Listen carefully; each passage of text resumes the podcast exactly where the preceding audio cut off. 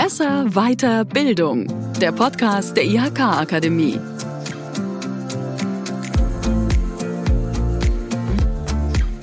Als ich das erste Mal das Thema dieser Folge gehört habe, musste ich ein bisschen grinsen. Prüfungstaktik? Was soll ich mir darunter vorstellen? So wie beim Fußball, spielen wir jetzt offensiv oder defensiv oder soll ich auf Zeit spielen oder besser gesagt auf Zeit lernen?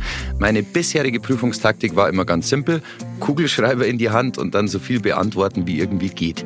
Mittlerweile weiß ich allerdings, das ist nicht immer das Beste. Und deshalb freue ich mich heute, dass Franziska Heigl zu Gast ist. Franziska ist Trainerin und Dozentin an der IHK-Akademie. Sie kennt sich wahnsinnig gut aus mit Prüfungsvorbereitung im Allgemeinen und speziell mit IHK-Prüfungen. Diese Folge ist ein bisschen anders. Sonst gibt es ja immer Übungen, die euch dabei helfen sollen, eine bessere Prüfung zu schreiben. Heute gibt es keine Übung, dafür ganz konkrete Tipps und Hinweise speziell für IHK-Prüfungen. Also ein paar Geheimtipps quasi. Franziska, erstmal Servus und merci, dass du heute da bist. Hallo Andi. Mein Name ist Andi Christel und ihr hört Besser Weiter Bildung, den Podcast der IHK-Akademie, der euch in Prüfungssituationen helfen soll. So, Franziska, ich habe schon ein paar Mal im Podcast erwähnt, ich habe selber bei der IHK eine Prüfung zum Hotelfachmann geschrieben. Ich wusste damals nichts von Prüfungstaktiken. Was ist denn jetzt überhaupt so eine Prüfungstaktik? Andi, hast damals bestanden? Ja. naja, dann hast du wahrscheinlich intuitiv ganz schön viel richtig gemacht. Und aus dem Sport, den du eben angesprochen hast, da kann man eine Menge übertragen. Und ich würde auf alle Fälle offensiv spielen. Mhm. Ja. Äh, paar andere Trainertipps hätte ich auch noch für Prüfungstaktik. Weil wie beim Sport, du schlägst ja nicht einfach in der Prüfung so auf, äh, weil dann weiß man überhaupt nicht, ob das klappen kann oder nicht. Also Vorbereitung wäre schon eine ganz gute Idee. Darüber haben wir ja auch schon gesprochen. Und was meinst du jetzt mit offensiv? Also möglichst viel reinprügeln in den Kopf. Würde ich jetzt nicht unbedingt vorschlagen. Ich würde sagen, offensiv, setz dich bewusst mit der Situation auseinander, die da auf dich wartet, deine Prüfungssituation. Versteck dich nicht, wart nicht, bis es vorüber ist, sondern geh frohen Mutes da rein. Ja? Eine ordentliche Einstellung, die da sagt, wow, endlich ist der Tag da, wo ich alles loswerden kann, was ich gelernt habe schau, dass du am Abend irgendwie ein bisschen zur Ruhe kommen kannst. Äh, lieber einen Spaziergang als mit irgendwelchen Hysterikerinnen nochmal telefonieren oder so.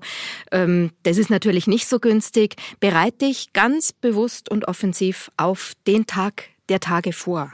Also das Ganze auch positiv sehen und nicht als der böse, böse Prüfungstag. Ich denke mir immer, hurra, morgen Nachmittag ist es vorbei.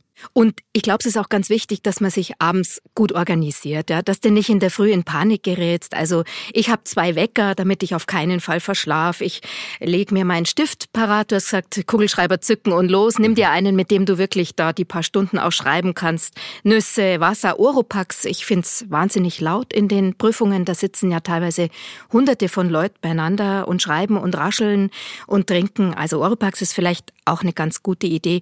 Und halt sonst noch alles, was die Prüfungsordnung auch äh, verlangt. Und dann müsste man halt auch pünktlich kommen am Prüfungstag. Die Spielregeln einfach kennen, so wie beim Sport auch, und die einfach nicht verletzen. Okay, also ich habe das alles gemacht, ich habe mich vorbereitet, habe mein ganzes Zeug beieinander, ich habe Oropax mit dabei, gehe quasi in den Prüfungsraum rein und dann? Dann musst du Ruhe bewahren. Und das ist gar nicht so arg leicht. Da ist ganz schön viel Rummel, da sind viele Leute, da jeder packt ein und packt aus. Und ich glaube, das Wichtigste ist, dass man wirklich versucht, bei sich zu bleiben und sich auch nachher, wenn die ganzen Ansagen kommen und wenn alles ausgeteilt wird, nimm nichts persönlich, fühl dich nicht irgendwie in die Enge gedrängt oder so, sondern bleib einfach bei dir und verlass dich auf das, was du gelernt hast. Also einfach cool bleiben. Gute Idee. Ja, und wenn es dann losgeht, dann müsste man mit einer genauen Analyse einsteigen. Okay, und mit genauer Analyse meinst du jetzt nicht einfach drauf losschreiben, oder wie? Nein, keine gute Idee. Es ist immer ganz schön ratsam, sich erstmal einen Überblick zu verschaffen, auch in der Prüfung. Nimm dir Zeit, die ganze Prüfungsaufgabe in Ruhe durchzulesen. Und ich persönlich würde auch keinen Stift dabei in die Hand nehmen, sondern ganz in Ruhe von Anfang bis Ende lesen. Da sind viele Hinweise drin, die du für die Bearbeitung brauchst. Wie groß ist dein Unternehmen? In welcher Situation befindet man uns? Lies auch die Aufgaben von Anfang bis Ende durch, weil manchmal sind die miteinander verknüpft und verbunden. Nicht, dass du bei der ersten Aufgabe was schreibst, was die eigentlich erst bei der dritten wissen wollen. Lass dir Zeit. Schaust dir erstmal ganz in Ruhe an. Also nicht Aufgabe für Aufgabe, sondern alles erstmal durchlesen. ganz in Ruhe erstmal durchlesen. Jetzt kann ich mir aber vorstellen, dass da ziemlich viel Zeit drauf geht, wenn ich mir das alles vorher durchlese und Zeit lasse. Also kann das dann dazu führen, dass mir die Zeit zum Schluss vielleicht fehlt oder ausgeht. Ich kann es mir nicht vorstellen. Ich glaube auf alle Fälle, das zahlt sich aus. Und da sind wir gleich bei den Zahlen. Mhm. Es wäre ziemlich gut, Mathematik zu benutzen. Ja, normalerweise gibt's 100 Punkte für so eine IHK-Prüfung oder für so ein Prüfungsteil.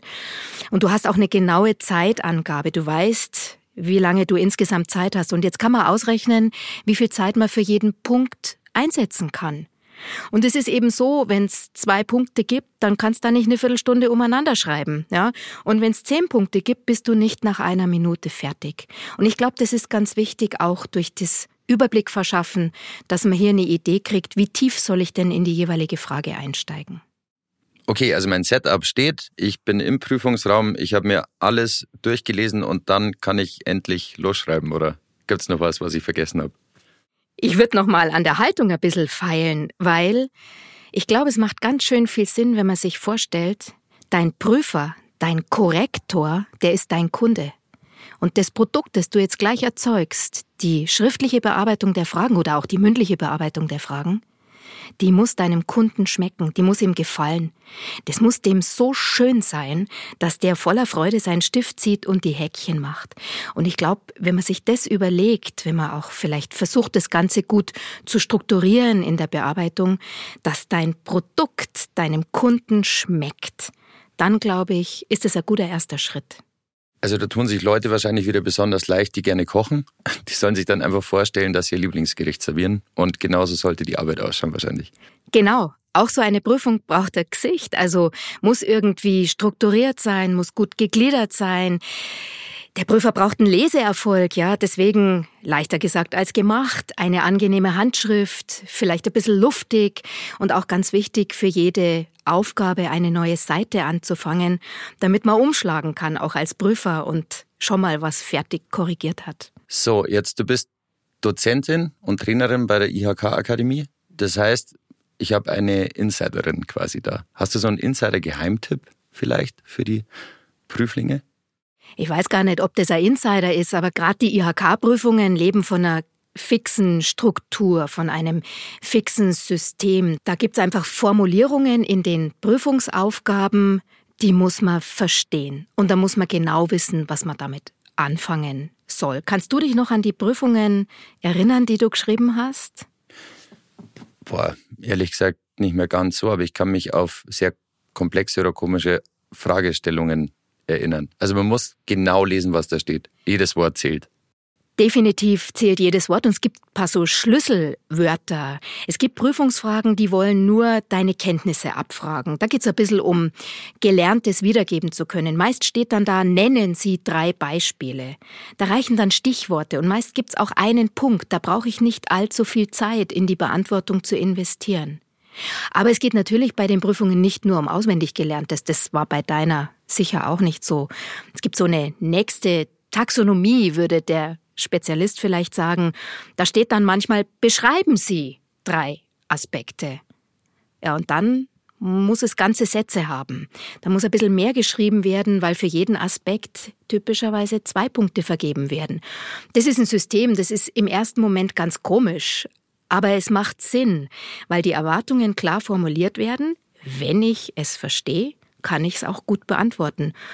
Und es gibt noch so eine dritte Kategorie von Prüfungsfragen.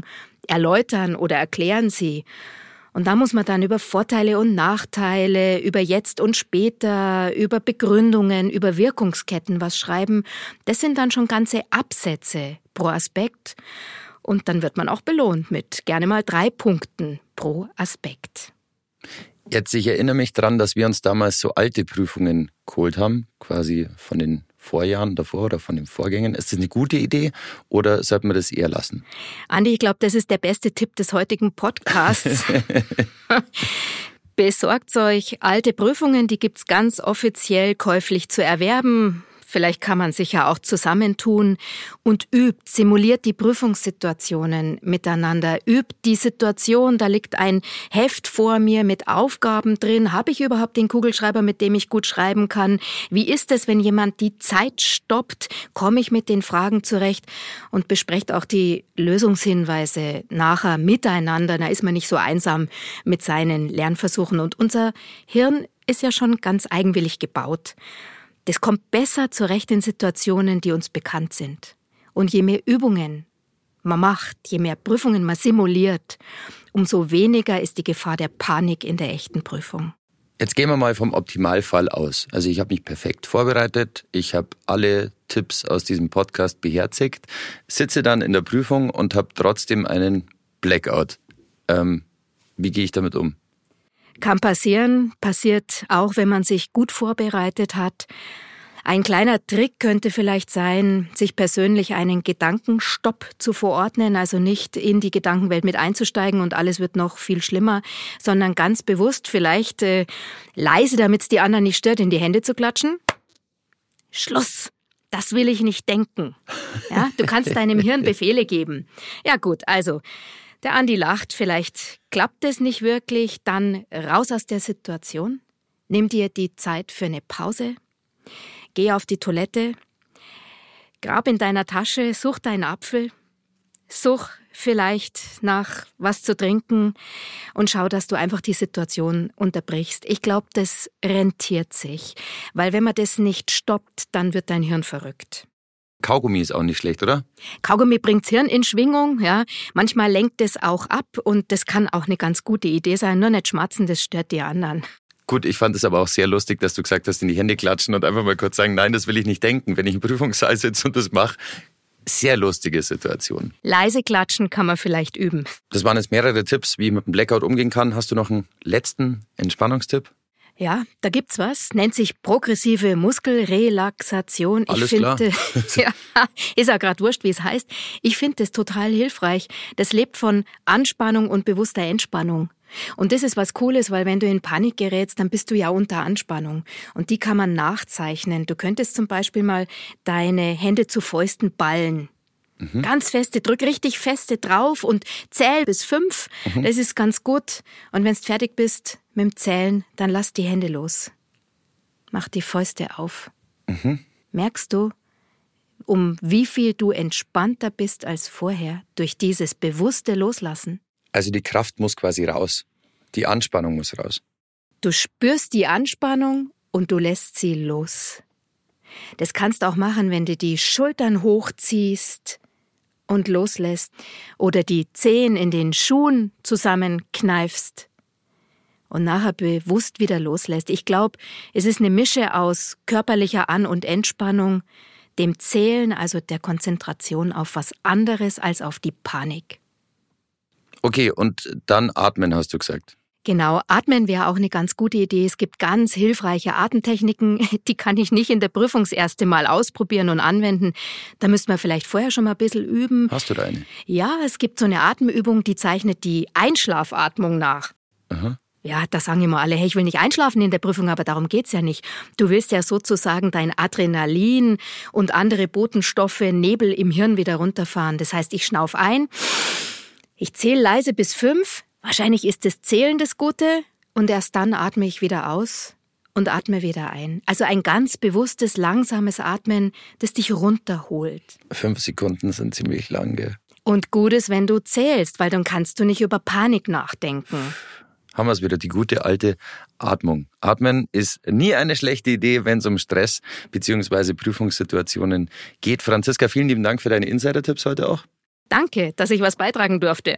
So, jetzt habt ihr so viel übers Lernen, über Prüfungsvorbereitungen etc. gehört. Da kann eigentlich nichts mehr schiefgehen, oder? Aber unterm Strich zählt bei all diesen Tipps Lernen, Lernen, Lernen, sonst bringt euch der beste Insider-Tipp nichts. Ich wünsche euch jetzt viel Erfolg bei der nächsten Prüfung und nicht vergessen, ich habe meine IHK-Prüfung geschafft, dann schafft es ihr hundertprozentig auch. Merci fürs Zuhören und bleibt gesund.